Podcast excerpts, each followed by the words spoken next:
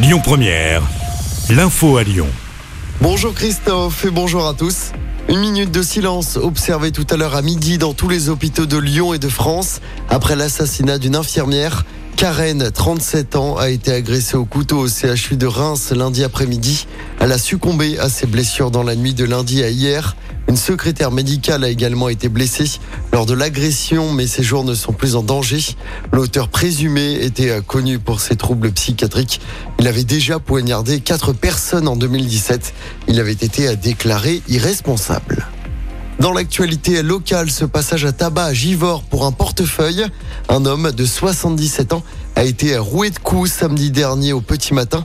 Il a été pris à partie par un groupe d'individus. La victime a reçu 15 jours d'ITT. Un des auteurs de l'agression, âgé de 14 ans, a été identifié très défavorablement connu des services de police. Il a été interpellé à son domicile ce lundi. L'agresseur présumé n'a pas reconnu les faits et a refusé de prendre la parole lors de sa comparution devant un juge des enfants ce mardi. Un appel à manifester contre la venue de Gérard Depardieu à Lyon. L'acteur doit se produire ce samedi soir à la Bourse du Travail. C'est dans le cadre de la tournée de son spectacle intitulé Depardieu chante Barbara. Le collectif Nous Toutes appelle au rassemblement. Le rendez-vous est donné de 18h30 à 20h devant la salle. Dans une enquête publiée au mois d'avril dernier, Mediapart révélait que l'acteur de 74 ans est accusé de violences sexuelles par 13 femmes. Les plaignantes dévoilent avoir été victimes d'agressions sexuelles sur le plateau de tournage de 11 films sortis entre 2004 et 2022.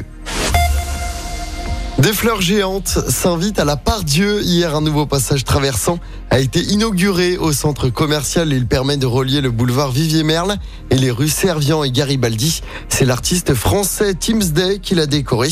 Intitulé Promenade botanique, l'œuvre porte bien son nom. La fresque s'étend sur 500 mètres et représente d'immenses fleurs multicolores. Objectif, repenser la place de la nature en ville. L'artiste nous a expliqué sa démarche. On l'écoute. L'idée c'était d'apporter un peu de nature dans tout ce, cet environnement assez minéral. Et donc l'idée c'était vraiment de, montrer euh, ce, qui qu'on a, ce qui apparaît tout petit au quotidien, de proposer un, une vue plongeante et euh, zoomer sur des petites fleurs.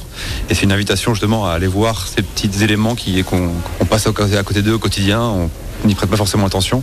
Là, d'un coup, c'est des grandes plantes qui nous regardent, elles. On a tendance à avoir un œil par-dessus la plante quand elle est euh, au coin d'un petit jardin. Là, c'est l'inverse, c'est la fleur qui nous dépasse et qui nous regarde. Et euh, bah, c'est une invitation à considérer plus la nature au quotidien. Un travail monumental qui aura nécessité trois semaines de peinture. En sport du basket, l'Asvel qualifié pour les demi-finales des playoffs après sa nouvelle victoire face au Mans hier soir. Les Villers-Banais se sont imposés 66 à 63 à l'extérieur. En demi-finale, l'Asvel affrontera Boulogne, Levallois ou Cholet qui doivent se départager euh, ce jeudi. Le premier match de cette demi-finale est prévu dimanche.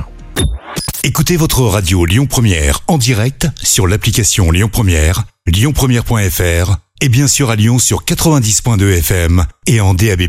Lyon Première